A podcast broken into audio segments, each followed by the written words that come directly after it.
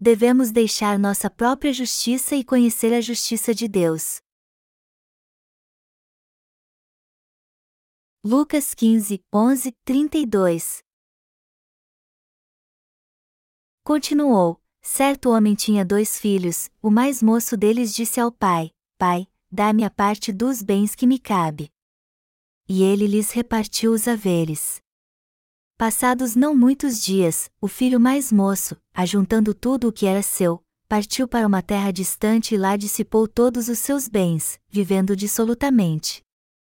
Depois de ter consumido tudo, sobreveio àquele país uma grande fome, e ele começou a passar necessidade. Então, ele foi e se agregou a um dos cidadãos daquela terra, e este o mandou para os seus campos a guardar porcos. Ali, desejava ele fartar-se das alfarrobas que os porcos comiam, mas ninguém lhe dava nada. Então, caindo em si, disse: Quantos trabalhadores de meu pai têm pão com fartura, e eu aqui morro de fome. Levantar-me-ei, e irei ter com o meu pai, e lhe direi: Pai, pequei contra o céu e diante de ti, já não sou digno de ser chamado teu filho, trata-me como um dos teus trabalhadores. E, levantando-se, foi para seu pai. Vinha ele ainda longe, quando seu pai o avistou, e, compadecido dele, correndo, o abraçou, e beijou. E o filho lhe disse: Pai, pequei contra o céu e diante de ti, já não sou digno de ser chamado teu filho. O pai, porém, disse aos seus servos: Trazei depressa a melhor roupa, vestiu, ponde-lhe um anel no dedo e sandálias nos pés, trazei também e matai o novilho cevado. Comamos e regozijemo-nos, porque este meu filho estava morto e reviveu, estava perdido e foi achado. E começaram a regozijar-se. Ora, o filho mais velho estivera no campo, e, quando voltava, ao aproximar-se da casa, ouviu a música e as danças. Chamou um dos criados e perguntou-lhe que era aquilo. E ele informou: Veio teu irmão, e teu pai mandou matar o novilho cevado, porque o recuperou com saúde. Ele se indignou e não queria entrar, saindo, porém, o pai, procurava conciliá-lo. Mas ele respondeu a seu pai: Há tantos anos que te sirvo sem jamais transgredir uma ordem tua, e nunca me deste um cabrito sequer para alegrar-me com os meus amigos, vindo, porém, esse teu filho, que desperdiçou os teus bens com meretrizes, tu mandaste matar para ele o novilho cevado. Então, lhe respondeu o pai: Meu filho, tu sempre estás comigo, tudo o que é meu é teu. Entretanto, era preciso que nos regozijássemos e nos alegrássemos, porque esse teu irmão estava morto e reviveu, estava perdido e foi achado. Aos olhos de Deus, o pior mal no ser humano é tentar estabelecer sua própria justiça. Há dois tipos de filhos no texto acima, em Lucas 15, 11, 32. O filho mais novo pediu ao seu pai que lhe desse sua herança adiantado, no que ele dividiu sua riqueza e deu ao seu filho. Ele foi embora então, gastou tudo o que tinha, se arrependeu e voltou para a casa de seu pai. Vamos ver o que a Bíblia diz que aconteceu quando o filho pródigo voltou: Levantar-me-ei, irei ter com o meu pai, e lhe direi: Pai, pequei contra o céu e diante de ti, já não sou digno de ser chamado teu filho, trata-me como um dos teus trabalhadores. E, levantando-se, foi para seu pai. Vinha ele ainda longe, quando seu pai o avistou, e, compadecido dele, correndo, o abraçou, e beijou. E o filho lhe disse: Pai, pequei contra o céu e diante de ti, já não sou digno de ser chamado teu filho. O pai, porém, disse aos seus servos: Trazei depressa a melhor roupa, vestiu, ponde-lhe um anel no dedo e sandálias nos pés, trazei também e matai o novilho cevado. Comamos e regozijemo-nos, porque este meu filho estava morto e reviveu, estava perdido e foi achado. E começaram a regozijar-se. Esta é a palavra de Deus para nós hoje. Quando o filho mais novo voltou para casa depois de sair pelo mundo, desperdiçar todos os seus bens e levar uma vida dissoluta, seu pai o recebeu de braços abertos. E ele não apenas aceitou seu filho de volta, mas também lhe vestiu com a melhor roupa, pôs um anel em seu dedo e sandálias em seus pés, matou um bezerro e fez uma grande festa. Como o outro filho, que não tinha ido embora e ficou com seu pai, reagiu a isso? Está escrito dos versículos 25 a 28. Ora, o filho mais velho estivera no campo, e, quando voltava, ao aproximar-se da casa, ouviu a música e as danças. Chamou um dos criados e perguntou-lhe que era aquilo. E ele informou: Veio teu irmão, e teu pai mandou matar o novilho cevado, porque o recuperou com saúde. Ele se indignou e não queria entrar. Como diz o texto, o filho mais velho não gostou de seu pai ter feito uma festa para celebrar a volta do seu irmão. Está escrito que, ao contrário, ele ficou muito indignado. Qual o significado do texto bíblico deste capítulo? Dos dois filhos, o primeiro era o mais ligado ao seu pai. Esta é a verdade que o Senhor quer nos ensinar como esta parábola. Qual é de fato o nosso grande problema? Qual é o maior problema do homem aos olhos de Deus? É que todos têm sua própria justiça. O maior problema tanto dos que nasceram de novo como dos que não nasceram é que eles exaltam mais a sua própria justiça do que a justiça de Deus. Nós sabemos que se quisermos seguir o Senhor, temos que deixar nossa própria justiça. Só poderemos seguir a justiça do Deus Todo-Poderoso se nossa própria justiça for totalmente eliminada. Que tipo de pessoas são os que receberam de Deus a salvação da remissão de pecados e também o abençoado dom da salvação? São aqueles que não têm justiça própria. E não ter justiça própria significa ser totalmente destituído de retidão própria. Os que não se apegam à sua própria justiça, bondade, determinação, mérito e habilidades foram salvos por Deus. No entanto, os que acham que são inteligentes, merecedores, bons, virtuosos e não têm pecado jamais poderão receber a salvação de Deus. Ao invés de serem salvos por Deus, eles na verdade querem desafiá-lo. Deus, vamos competir para ver quem é mais alto e melhor. Vamos ver se tu és mesmo mais virtuoso, sábio e melhor do que eu. É assim que aqueles que exaltam sua própria justiça querem se comparar com Deus e desafiá-lo.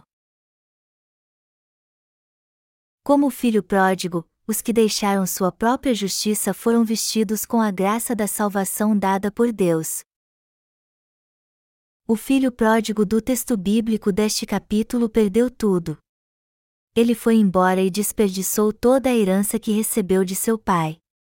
E embora tenha tentado sobreviver por si mesmo depois, ele não conseguiu. Ele conseguiu um emprego como empregado de alguém para alimentar porcos e sobrevivia com as bolotas que os porcos comiam, mas como não conseguiu nem fazer este trabalho, ele acabou sendo demitido. Em Lucas capítulo 15, Deus está dizendo que suas bênçãos são para os que não podem viver sem ele, que são destituídos de toda justiça espiritual perante ele, e que são totalmente pecadores. Em outras palavras, os que são um com Deus são justamente aqueles que deixaram sua própria justiça, se vestiram do seu amor e da sua salvação, fizeram sua obra e foram aprovados por Ele como um povo justo e abençoado que receberá suas bênçãos.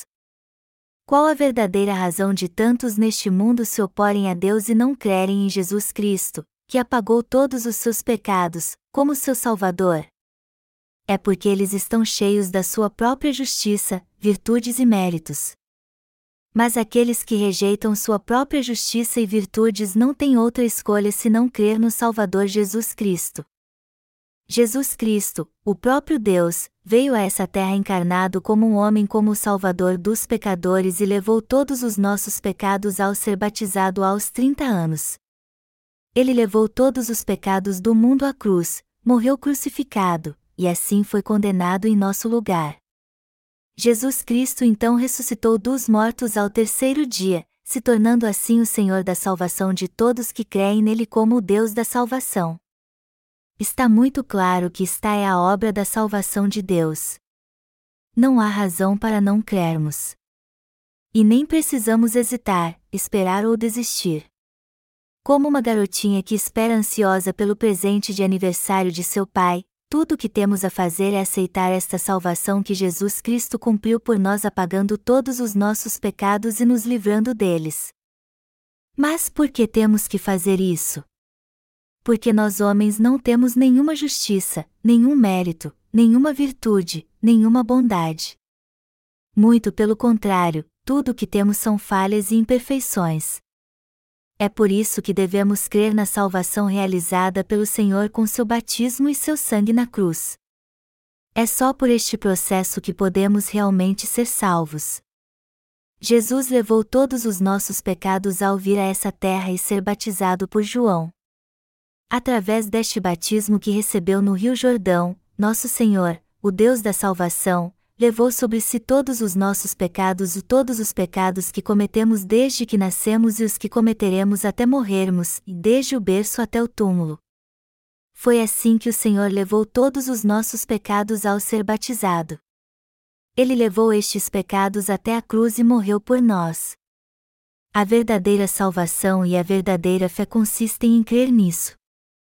Como foi que Jesus apagou todos os nossos pecados, seus pecados e maldições? Como foi que ele nos salvou do pecado? Ao ser batizado por João Batista, o representante da humanidade, Jesus levou todos os nossos pecados, e ao morrer crucificado, ele foi condenado em nosso lugar. Além disso, para nos trazer de volta à vida de uma forma perfeita, ele ressuscitou dos mortos, completando assim a nossa salvação. Jesus se tornou o Deus da salvação de todos que deixaram sua própria justiça e seus próprios méritos, dos que creem nele como seu Deus e Salvador. Na verdade, Jesus Cristo salvou os que deixaram sua própria justiça e seus próprios méritos, que reconhecem que são falhos, e entendem que são pecadores que deveriam ir para o inferno. Foi para salvar justamente estes que o Senhor veio a essa terra. Deus veio a essa terra não para salvar aqueles cuja vida era virtuosa, reta e justa, que dedicam sua vida ao máximo para ajudar os outros. Não foi para abençoar estas pessoas que Jesus Cristo veio. Ao contrário, ele veio a essa terra para salvar do pecado os que reconhecem que são pecadores, imperfeitos e fracos, para abençoar estas pessoas e apagar seus pecados de acordo com a vontade de Deus, Jesus nos salvou de uma forma perfeita e nos tornou seus filhos amados.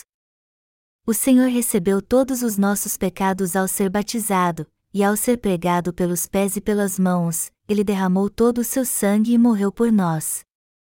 O próprio Deus Todo-Poderoso veio a essa terra encarnado e foi batizado por João Batista para pagar todos os nossos pecados e ele tirou mesmo todos estes pecados ao ser batizado. Foi assim que o Senhor nos salvou. Aqueles que deixaram sua própria justiça aceitam Jesus como seu Salvador. Melhor dizendo, os que não possuem mais suas próprias virtudes é que aceitam Jesus como seu Deus e seu Salvador.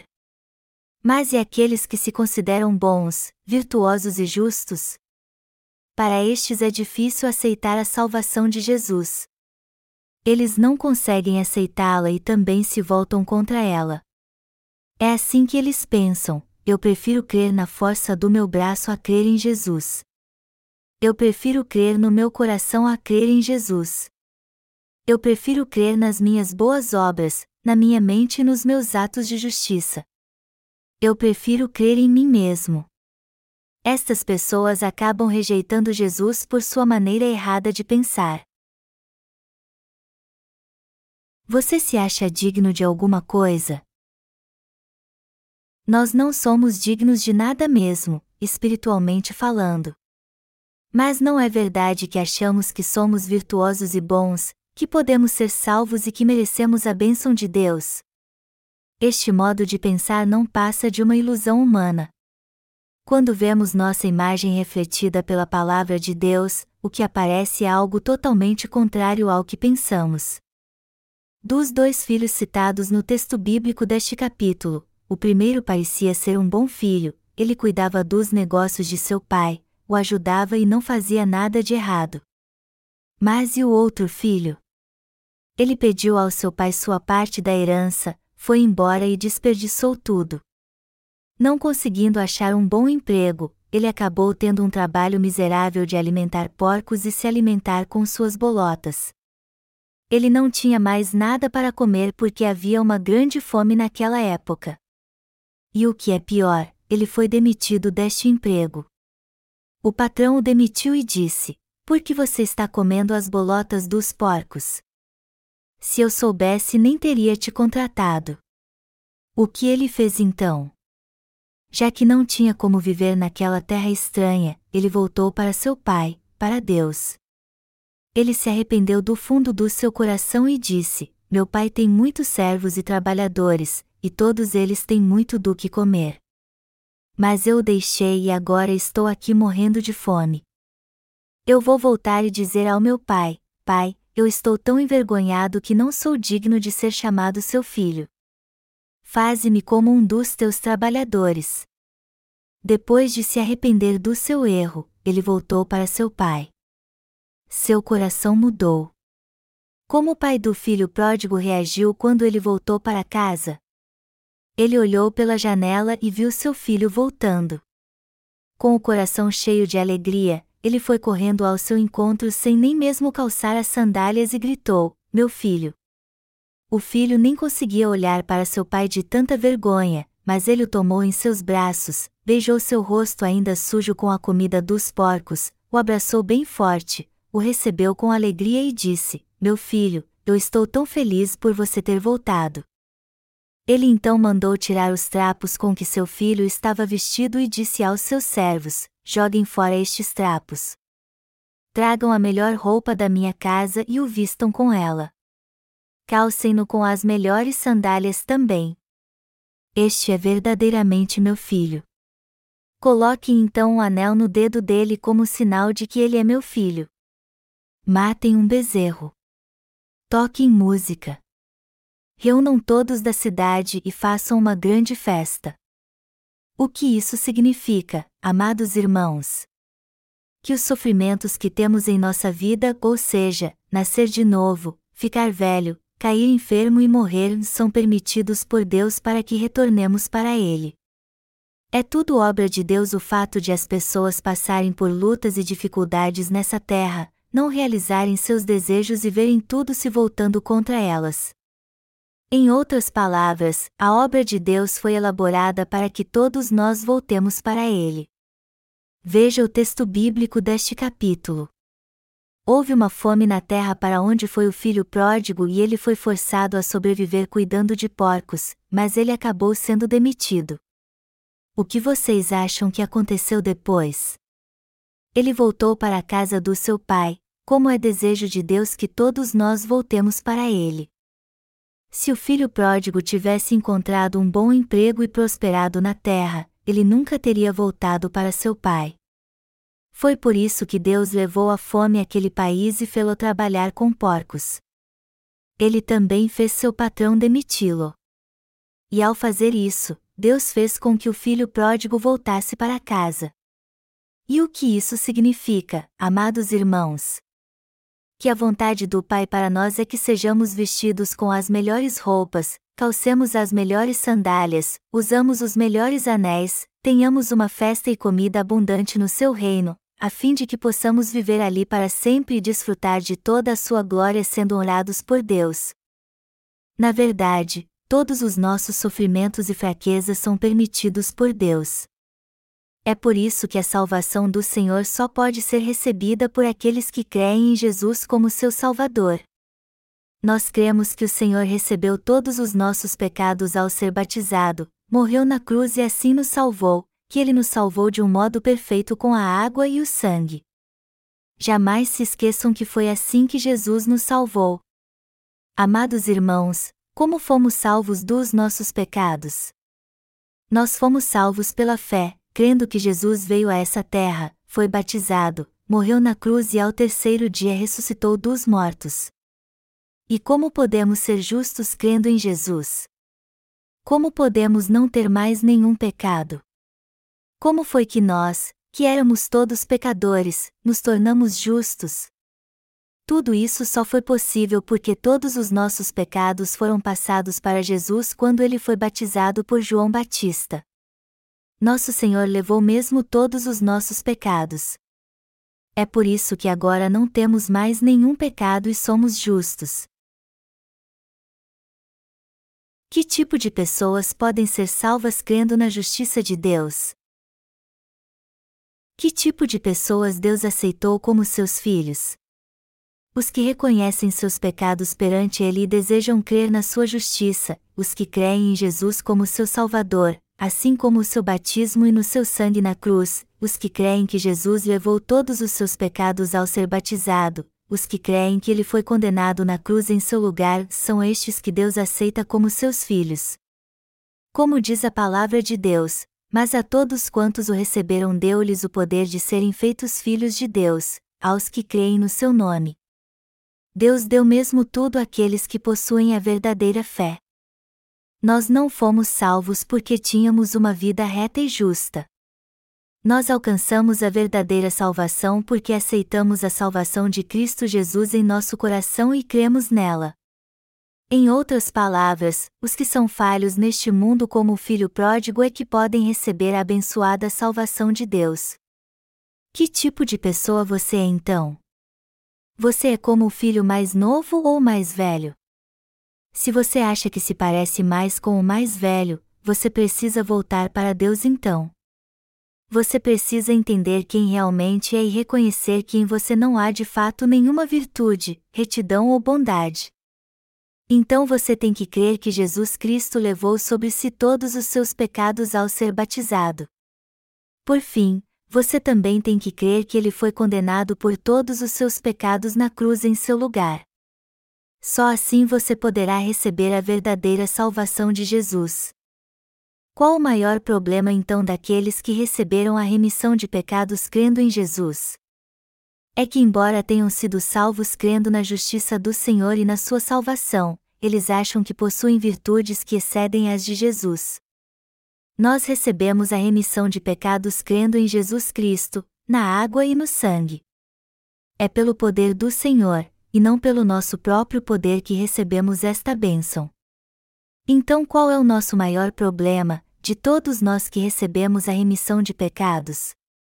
Lembre-se bem disso, nosso maior problema é a nossa própria justiça. Quando achamos que há alguma justiça em nós, alguma bondade, alguma virtude e daí por diante, aí é que está nosso maior problema. E este também é um grande problema para Deus.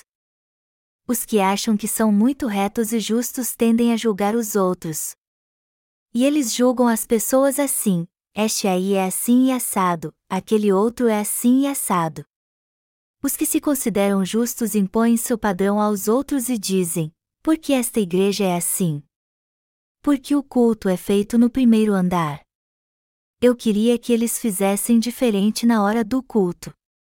Melhor dizendo, eles julgam tudo segundo os seus padrões e querem que tudo seja feito à sua maneira.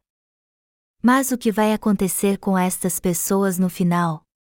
Já que elas estão cheias da sua própria justiça, que excedem muito a de Jesus, elas acabarão se exaltando mais do que ele e dirão: Eu fiz isso e aquilo, eu sou muito bom, eu é que estou certo. E já que se gloriam tanto com o que fazem, será impossível eles se gloriarem no Senhor. E já que estão cheios de orgulho e da sua própria justiça, eles acabarão deixando a igreja fundada por Jesus Cristo. Por que isso vai acontecer? Porque eles acham que sabem mais do que os outros, e é por isso que eles deixarão a igreja dizendo: se fosse eu não faria isso. Eu nunca faria algo assim. Eu faria outra coisa. Na verdade, eu vou seguir meu caminho. Em outras palavras, eles se acham tão justos que acabam tragicamente deixando a igreja. Quem mais devemos temer ao longo da nossa vida de fé? Os que veem tudo por um lado legalista. Eu vou dar um exemplo. Enquanto anda pela rua, um rapaz convertido vê uma lata vazia no chão. Se ele gosta de futebol, esta lata pode parecer uma bola para ele. Quem gosta de futebol às vezes acha até que uma pedra é uma bola. Ele então começa a driblar com a lata, como se fosse uma bola, e a chuta para bem longe. Mas é claro que ela acaba tomando a direção errada. Então, quando a lata quebra a janela de alguém, ele pega sua mochila e sai correndo. O dono da casa vem para fora e pergunta: Quem fez isso? E outros garotos acabam levando a culpa. O que os irmãos novos convertidos pensariam se vissem esta cena? Eles julgaram o rapaz, pensando: ele é alguém que se converteu, mas mesmo assim fugiu quando quebrou a janela. Como ele pode fazer isso, já que foi salvo e não tem pecado?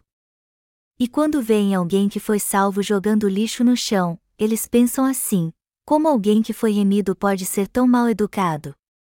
Já que eu não faço estas coisas, como pode uma pessoa que foi salva muito antes de mim agir assim? O que isso quer dizer? Que eles estão olhando para suas próprias virtudes. É por isso que devemos ter mais aqueles que nasceram de novo há pouco tempo. Temos que ter cuidado com eles porque eles agem assim. E já que temos que ser exemplo sempre, imagine como é difícil fazer isso. Nós não temos medo dos que receberam a remissão de pecados há muito tempo. Por outro lado, ficamos intimidados quando estamos junto àqueles que a receberam há pouco tempo. E não ficamos intimidados porque eles são fisicamente fortes ou cheios de vigor, mas porque pensamos, eu tenho certeza que eles têm seus próprios padrões, mas eu, por exemplo, vou me sentir muito mal se jogar lixo no chão.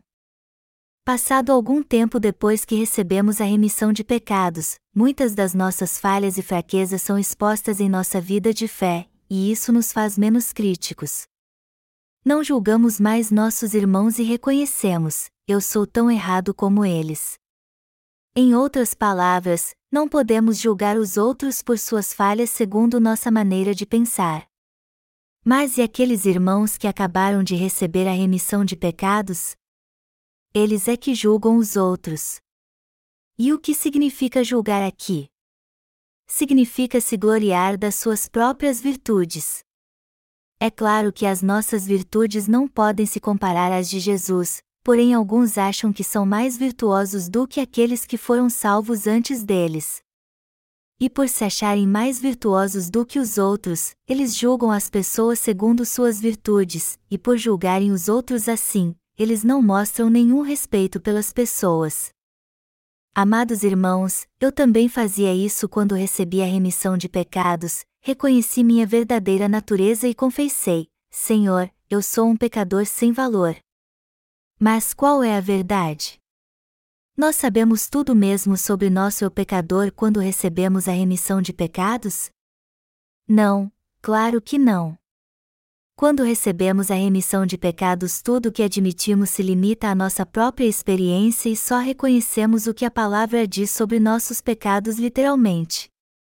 Portanto, após recebermos a remissão de pecados, temos que entender que somos menos dignos do que quando nos convertemos a Jesus e descobrimos nosso verdadeiro eu. Só assim podemos entender que não há nenhuma justiça em nós. É aí então que podemos nos gloriar em Jesus, no seu batismo e no seu sangue na cruz. Nos orgulhamos deste Evangelho toda vez que abrimos nossos lábios, pois somos o povo da fé que se orgulha dele toda vez que ele é pregado. Aí então é que podemos nos alegrar e ser felizes em nossa vida, apesar das nossas falhas e fraquezas. Isso quer dizer então que só podemos nos regozijar e nos gloriar neste Evangelho quando entendemos claramente que não há nenhuma justiça em nós. Mas e aqueles que se acham justos e cheios de virtudes? Eles não se importam em pregar o Evangelho. Ao contrário, eles só querem manter suas próprias virtudes, temerosos de que sua justiça e bondade sejam tiradas deles. Amados irmãos, devemos ser sempre gratos a Deus em nossa vida. Embora sejamos falhos, o Senhor nos salvou ao vir a essa terra, sendo batizado e derramando seu sangue até morrer na cruz. Todos nós temos que ser gratos pelo Senhor ter salvado pecadores como nós. Não são os perfeitos, mas os imperfeitos, que o Senhor salvou, e é por isso que todos nós somos muito gratos a Ele. E esta gratidão deve sempre fazer parte da nossa vida. Ao lermos o capítulo 10 de Romanos, vemos o apóstolo Paulo dizendo ao povo de Israel: Porquanto, desconhecendo a justiça de Deus e procurando estabelecer a sua própria, não se sujeitaram à que vem de Deus. Romanos 10 horas e 3 minutos. Deus repreende os israelitas nesse texto por tentar estabelecer sua própria justiça. Na verdade, ele quer que exaltemos a sua justiça. Ele quer que anulemos a justiça do homem. Deus deseja que sua justiça seja proclamada, não a justiça do homem. O Evangelho da água e do Espírito é a própria justiça de Deus. Qual é a essência da justiça de Deus? É a água e o sangue, o Evangelho da água e do Espírito. Foi esta salvação da água e do sangue que nos salvou e a todos neste mundo do pecado. Esta é a justiça de Deus. O que Deus quer de toda a terra e de cada um de nós? Ele quer que proclamemos sua justiça. Nosso Senhor nos salvou com a água e o sangue. E este Senhor quer que não tenhamos mais pecado, que entremos no céu, que sejamos seu povo e façamos sua obra de justiça. Ele quer que anunciemos sua justiça. O que Deus quer de você e de mim, resumindo, é que exaltemos sua justiça, a glorifiquemos, a anunciemos e sirvamos a ela. Todos nós temos que entender claramente que Deus quer anular a justiça do homem, exaltar sua própria justiça e pregá-la. Temos que crer nisso. Nós seres humanos não temos outra coisa a dizer senão: Jesus me tornou sem pecado com a água e o sangue. Ele fez de mim alguém sem pecado. Eu não tenho pecado.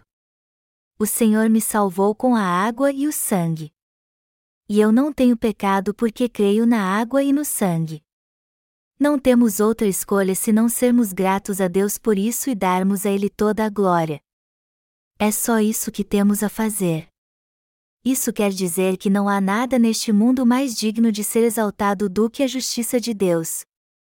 O filho pródigo do texto bíblico deste capítulo voltou para o seu pai depois de desperdiçar tudo o que tinha. Ele disse ao seu pai: eu não sou digno de ser chamado seu filho.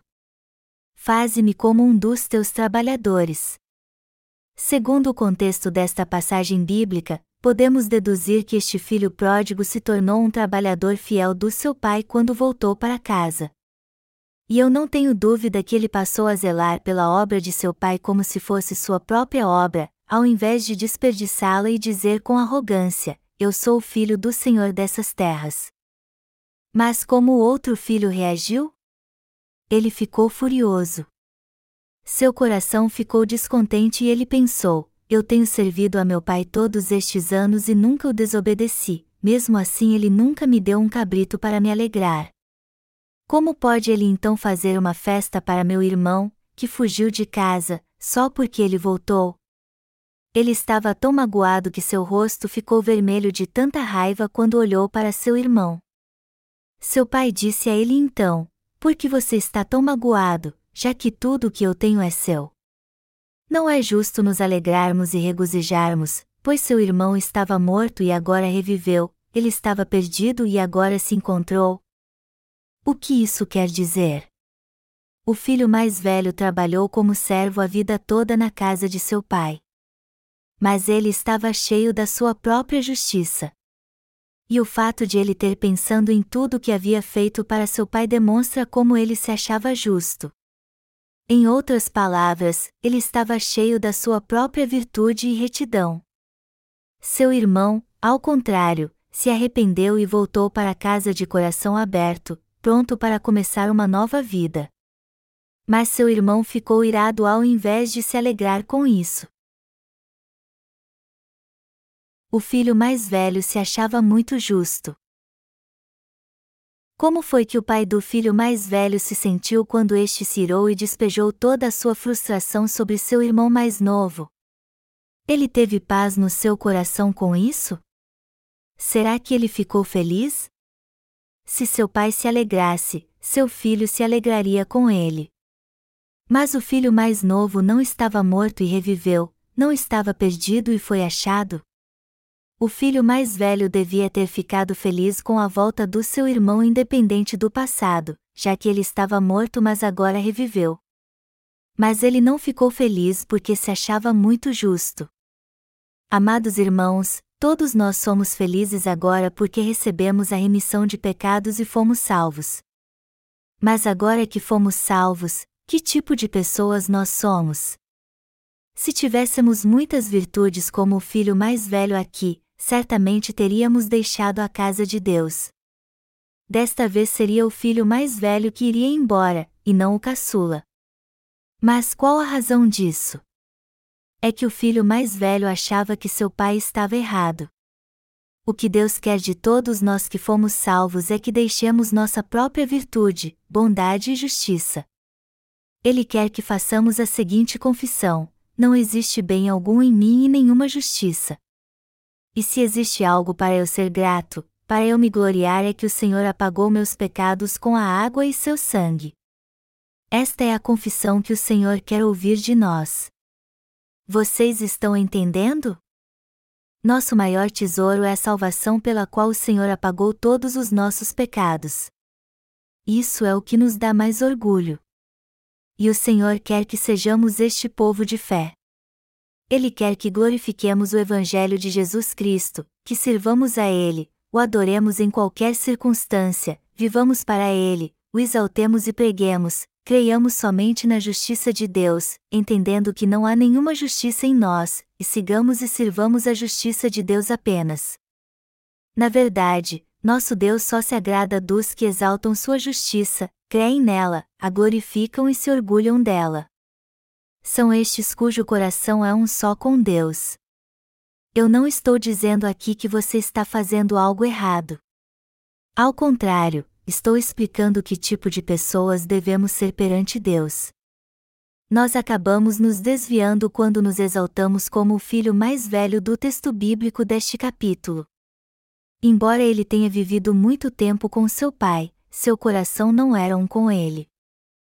Eu já cheguei a pensar que era um homem perfeito ao longo da minha vida de fé, como o filho mais velho pensava, e por isso não tolerava ninguém que fosse pior do que eu. Para ser sincero, todos têm um alto conceito de si mesmos e pensam assim: eu sou justo, bom, virtuoso. Eu sou mesmo um homem de retidão. Mas se deixarmos estes pensamentos tomar conta de nós, acabaremos desprezando todos que são falhos e não justos e virtuosos como nós. Vamos ignorá-los e desprezá-los como se eles não fossem nem seres humanos. Mas o que acontece quando reconhecemos diante de Deus que somos fracos e falhos? Por mais que sejamos merecedores ou não, nós respeitaremos a todos, contanto que eles tenham aceitado o Evangelho e se tornado justos contando que nossos irmãos tenham recebido a remissão de pecados e vivam para o Senhor, temos que tratá-los como se fossem mais preciosos do que nós mesmos. Assim os respeitaremos mais que a nós. Os que deixaram suas próprias virtudes perante Deus sempre reconhecem como seus irmãos são preciosos. Mas e aqueles que se acham muito justos e santos perante Deus? Se não reconhecermos nossas falhas e acharmos que somos muito santos, nós acabaremos desprezando todo mundo. Amados irmãos, Deus quer que exaltemos somente a Ele. Jesus Cristo quer que nos gloriemos no Evangelho que apagou todos os pecados deste mundo. Este Evangelho é mais valioso do que tudo. Não há nada no coração dos remidos mais precioso do que isso. Ele é mais valioso do que a pérola e o diamante mais precioso. Não foi o Evangelho do Senhor que nos fez pessoas sem pecado? E o propósito dele não é este? O que pode haver de mais valioso do que isso?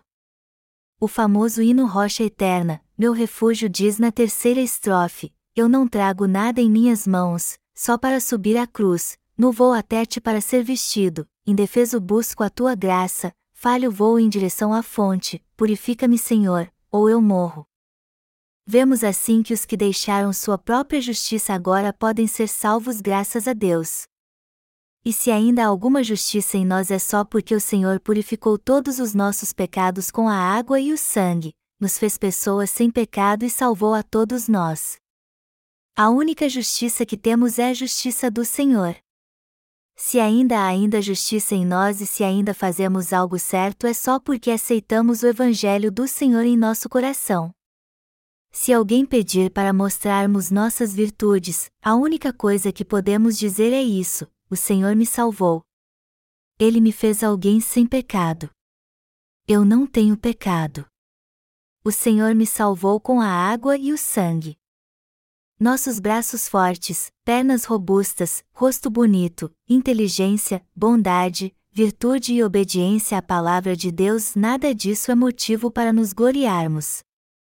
Na verdade, não há nada em nós do que nos gloriarmos. Amados irmãos, a vida não é nada, assim como a beleza física também não significa nada. Nossa pele só é lisa quando somos jovens, veja o que acontece quando ficamos mais velhos.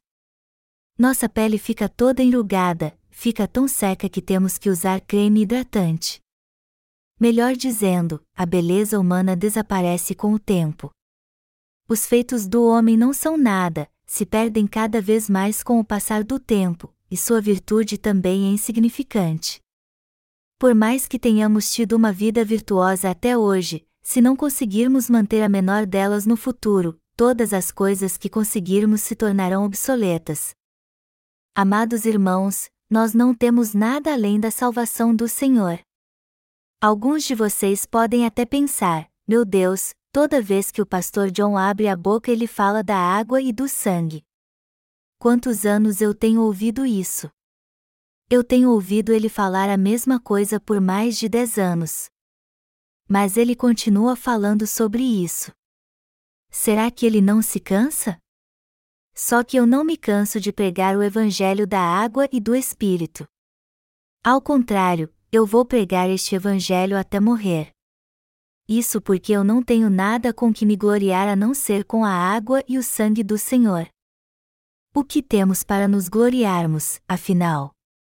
Será que eu tenho que vir aqui contar o que eu fiz semana passada, me gloriar por ter visitado orfanatos e asilos, e doado 50 caixas de macarrão para eles? Não, não é isso que eu tenho que pregar. Na verdade, eu não tenho do que me gloriar. E já que é assim, do que eu devo me gloriar quando venho para a Igreja de Deus? Eu tenho que me gloriar das pessoas? Não há nada mais com que me gloriar do que com isso. Jesus fez com que eu não tenha mais pecado. Então, crentes como eu e vocês não temos mais pecado nós não temos pecado algum e somos mais alvos que a neve. Somos puros e sem mancha alguma. Isso porque esta remissão de pecados, da água e do sangue, é a derradeira salvação, porque esta justiça de Deus é imutável. Dos dois filhos citados no texto bíblico deste capítulo, temos que atentar para o segundo, que foi para o mundo mas depois voltou para Deus. Este filho pródigo reconheceu sua total falta de virtude, voltou para seu pai, uniu seu coração ao dele, e trabalhou duro com seu trabalhador e servo. E não importava o que seu pai o mandava fazer, pois ele estava muito grato de poder trabalhar para ele e ser aceito de volta à família. E ele foi grato de coração para o resto da sua vida. Mas e o filho mais velho? Ele achou que seu pai estava errado em receber de volta seu irmão. Aí ele pensou: todos esses anos eu tenho trabalhado duro para o meu pai, mas ele nunca fez uma festa para mim. Como ele pode fazer uma festa para meu irmão só porque ele voltou, já que ele saiu de casa por vontade própria? E como são os pais? Eles gostam mais dos filhos mais obedientes e gratos a eles do que os filhos que não são assim. Já que nossos pais pensam assim, Deus deveria pensar diferente. Deus se agrada mais dos filhos que, como o filho pródigo, deixam sua própria justiça. Nosso maior problema. Você e eu crescemos um pouco desde que recebemos a remissão de pecados. Qual nosso maior problema então? É que ainda temos muita justiça própria. Nosso maior problema é que ainda nos apegarmos muito às nossas virtudes. Amados irmãos, devemos sempre servir ao Evangelho. Servir ao Evangelho é a única coisa que devemos fazer. É a única coisa com que devemos nos orgulhar. O que fizemos até agora foi muito bom, mas temos que continuar fazendo isso nos próximos anos. Não há virtude alguma no ser humano, assim como não há nenhuma justiça em nós. Quando nos vemos diante da verdade de Deus e examinamos a nós mesmos, vemos que todos nós não temos nada com que nos gloriarmos perante Ele e nenhuma justiça. E já que somos assim, a única coisa que temos a fazer é servir ao Evangelho do Senhor, que é sempre justo e correto. Eu me preocupo muito se vocês ainda estão presos à sua própria justiça e com medo de perdê-la. Por mais que vocês tenham recebido a remissão de pecados, se vocês não deixarem sua própria justiça, ela vai anular a justiça de Deus e sua luta vai aumentar. E torçam para que sua própria justiça seja derrotada na batalha, pois caso contrário vocês terão um grande problema em sua vida. Portanto, temos que fazer a seguinte confissão de fé sempre que pudermos: Senhor, eu sou como o filho pródigo. Não há justiça alguma em mim e eu sou grato por tu teres feito alguém sem valor como eu seu servo. Satanás nos atacava por causa dos nossos pecados antes de nascermos de novo. Mas agora que nascemos de novo e não temos mais pecado no coração, nossa própria justiça é o que dá brecha para que ele nos ataque. Melhor dizendo, ele nos faz dizer isso para exaltarmos nossa própria justiça. Eu recebi a remissão de pecados, mas ainda acho que o meu jeito é o certo. É assim que Satanás nos leva a exaltar nossa própria justiça. E o que acontecerá se cedermos à sua tentação? Nós acabaremos mantendo nossa própria justiça, e quando isso acontecer, vamos desprezar nossos pais na fé que receberam a remissão de pecados antes de nós. Acabaremos desprezando-os totalmente e diremos: eles não são melhores do que eu. Na verdade, eles são piores do que eu. E no que isso resultará? A consequência natural disso é que teremos sérios problemas em nossa vida de fé. Os que se acham muito justos veem a anulação da sua fé como sua própria morte. Na verdade, quando sua justiça é de fato aniquilada, a justiça de Deus é exaltada e eles começam a entender que o Senhor é mais justo, e passam a amá-lo e adorá-lo mais. Mas já que não conhecem essa verdade, eles veem o fim da sua justiça como a sua própria morte. De fato, quando nós os remidos vemos nossa justiça ser anulada, Satanás tenta nos levar a sentir que estamos morrendo. Por isso que Satanás tenta nos fazer ficar preocupados com o que acontecerá quando nossa justiça for anulada. O que acontecerá se formos enganados pela tentação de Satanás? Os que caírem nessa armadilha ficarão desesperados toda vez que sua justiça for anulada, e assim sua vida de fé estará acabada. Contudo, amados irmãos, a verdade está muito longe disso. Vejam por si mesmos o que acontece quando sua justiça é anulada. Quando nossa justiça é anulada, exaltamos somente o Senhor e o amamos ainda mais. E o que acontece depois disso? Já que passamos a amar mais a Deus do que a nós mesmos, servimos mais a Ele do que a nós, nos apegamos a Ele de todo o nosso coração, damos a Ele toda a glória e nosso coração passa a ser um só com Ele. Os que reconhecem suas falhas é que exaltam o Senhor mais do que a si mesmos, não os que são cheios da sua própria virtude. Esta é a verdade. Só o Senhor é nosso tesouro mais valioso e o único que é justo. Todos neste mundo precisam deixar sua própria justiça se quiserem seguir o Senhor. Os que acham que são virtuosos e perfeitos, e que se gloriam por causa da sua própria justiça, jamais poderão seguir o Senhor. Depois de nos salvar, o Senhor aniquilou nossa própria justiça. Deus nos permite passar por muitas lutas, enfrentar nossas fraquezas, a fim de vir nos socorrer em momentos difíceis. Ao fazer isso, Ele acaba totalmente como nosso ego. A priori, nós tentamos resistir, mas acabamos nos rendendo no fim. Quando nossa justiça é totalmente anulada, começamos a ver o Senhor ser exaltado. Como disse Jó, eu te conhecia só de ouvir, mas agora os meus olhos te veem, temos que exaltar sempre o Senhor e de todo o nosso coração.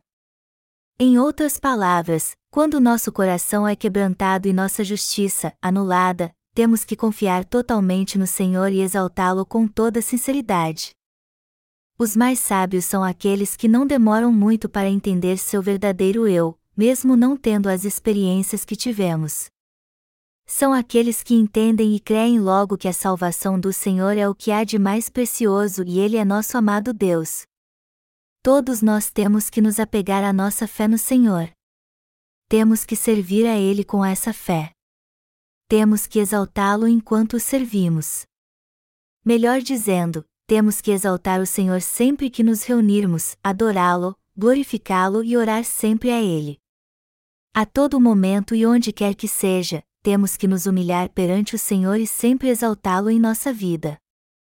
Assim como adoramos o Senhor e o glorificamos quando nos reunimos na igreja, temos que fazer isso sozinhos também, e agir assim ao longo da nossa vida de fé. Isso quer dizer que devemos ser pessoas totalmente destituídas da sua própria justiça, que a deixaram para trás, como o filho pródigo do texto bíblico deste capítulo. Não há virtude alguma em mim. E se há alguma virtude é que eu creio que o Senhor me salvou, eu creio que o Senhor me salvou com a água e o sangue. O Senhor me fez alguém sem pecado. Eu não tenho pecado. E eu não tenho pecado porque o Senhor me fez alguém sem pecado. Temos que ser pessoas que creem assim, se gloriam no Senhor e o seguem confiando totalmente nele. Amados irmãos, vocês entendem como é precioso nós servirmos ao Senhor? E esta é uma obra que não tem preço. Servir ao Senhor, ao Evangelho, dar ofertas a Ele e apoiar o ministério do Evangelho, o preço de tudo isso é incalculável. É por isso que aquele que estamos servindo é muito precioso.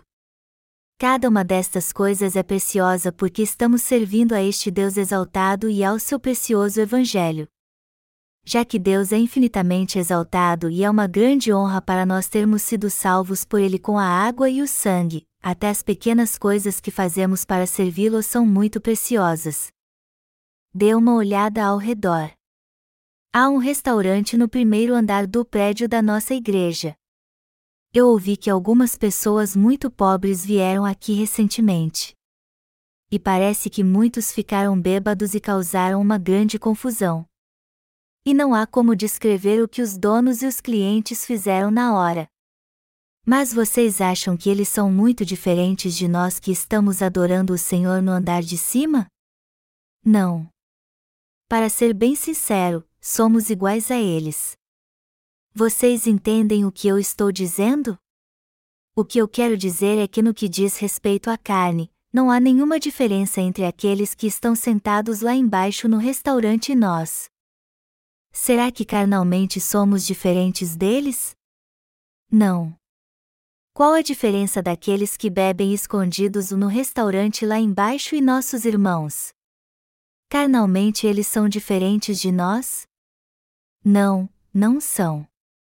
É claro que não podemos ser como os gentios. Mas somos seres humanos carnais como todos eles.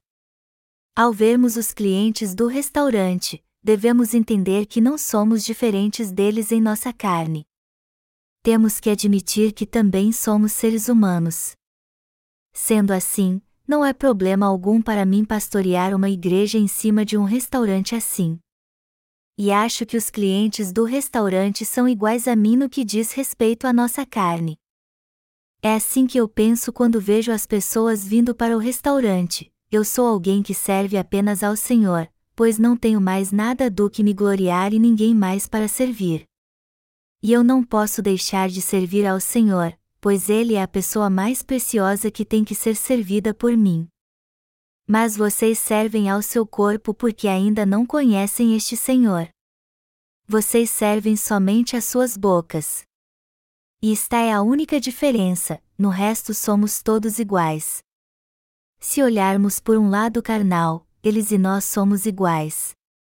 Pense nisso.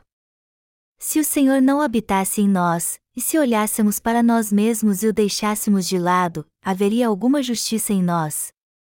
Haveria algo com virtude em nós? Certamente não haveria nada disso. Por vezes eu fico temeroso de me chamar muito justo por estar levando uma vida de retidão. Eu fico com medo de estes meus pensamentos se tornarem minha própria justiça. Eu às vezes também olho para as pessoas com desprezo e penso: eu sou mais justo do que estas pessoas. Como pode alguém me comparar com elas? Mas eu então percebo meu erro e anulo minha própria justiça pensando: ainda há soberba em meu coração. Eu anulo minha própria justiça e volto meu coração para Deus, dizendo a mim mesmo: elas e eu somos seres humanos. E todo ser humano é igual. A única diferença é que eu aceitei o Senhor, e Ele me salvou, me concedeu a graça da sua salvação e me deu o Espírito Santo. Fora isso, no que sou diferente dessas pessoas? Amados irmãos, lembrem-se bem disso: não há justiça alguma em nós. E já que não temos nenhuma justiça, o Senhor teve que nos salvar, nos tornar sem pecado e nos dar este Evangelho. O que eu quero que vocês entendam bem aqui é que a única justiça que temos é a justiça do Senhor. E eu aconselho vocês a glorificar o Senhor. Eu quero que vocês entendam que nós servimos ao Senhor justamente porque não há nada mais digno neste mundo do que fazer isso. Na verdade, se eu tivesse alguém mais para servir, eu serviria, mas eu não posso servir a mais ninguém porque esta pessoa não existe. Se houvesse alguma virtude em mim, eu seguiria a mim mesmo. Mas não há virtude alguma em mim, e é por isso que eu sirvo só ao Senhor, que é bom. Embora sejamos falhos, temos que servir, entender e adorar somente o Senhor em nossa vida. Esta é a vida que devemos levar como cristãos. Dos dois filhos citados no texto bíblico deste capítulo, qual agradou mais o pai? O filho mais novo. Por ter anulado sua própria justiça, ele alegrou muito seu pai. Ele fez tudo o que seu pai lhe mandou fazer. Sempre que seu pai lhe mandava fazer algo, ele fazia exatamente o que ele havia mandado e de bom grado. Ele fazia tudo para seu pai como se fosse para si mesmo justamente porque não tinha justiça própria. Mas e o filho mais velho? Sempre que seu pai pedia algo, ele queria fazer do seu jeito. Ele não gostava de agradar seu pai. Jamais devemos ser como este filho. O Senhor salvou a mim e a você. E Ele quer que este Evangelho seja pregado para que todos creiam nele. Ele quer que todos venham para a Igreja de Deus. Amados irmãos, o Senhor tirou todos os nossos pecados e apagou todos eles. Ele remiu todos eles. Foi assim que ele nos salvou e quer salvar a todos também. Amados irmãos, devemos servi-lo como servos. Veja o filho mais novo. Ele disse: Já não sou digno de ser chamado teu filho, trata-me como um dos teus trabalhadores. Temos que ter um coração disposto como o do filho pródigo. Isso quer dizer que, embora sejamos mestres no que diz respeito ao poder da fé, devemos ter um coração disposto quando pensarmos na graça do Senhor. Queiramos nós ou não, nossa própria justiça tem que ser anulada. E todos cuja própria justiça foi anulada têm que guardar a justiça do Senhor temos que guardar o Evangelho pelo qual fomos feitos sem pecado. E temos que servir apenas a este Evangelho. Mas aqueles cuja própria justiça ainda não foi anulada, mesmo depois de serem salvos, precisam entender pela fé agora que não possuem justiça alguma. Eles precisam reconhecer isso. Se não reconhecerem isso, eles continuarão tendo problemas em sua vida e reclamando ainda mais temos que seguir o Senhor fielmente pela fé então, viver pela fé, pregar o Evangelho a todas as almas pela fé, e guiar estas pessoas ao Senhor pela fé. Temos que ser pessoas justas assim, que vivem pela fé. Não devemos nos exaltar pela nossa própria virtude. Ao invés disso, devemos exaltar a virtude do Senhor e a sua honra. Devemos nos orgulhar justamente pela nossa falta de virtude, pela nossa humildade e pela glória do Senhor. Todos nós temos que ser pessoas assim. E aqueles que desejam seguir o Senhor é que precisam ser pessoas assim mais ainda. Amados irmãos, temos algo com que nos exaltar senão com o Evangelho do Senhor? Não, não temos. É pela graça e pelas bênçãos do Senhor que podemos servir a Ele depois que recebemos a remissão de pecados. E isso é algo que não vem de nós. Ao contrário, é algo que somente o Senhor nos dá. É o Senhor que nos usa como seus servos. No texto bíblico deste capítulo, o Senhor recebe o filho pródigo com alegria. E foi assim que vocês e eu achamos graça diante do Senhor.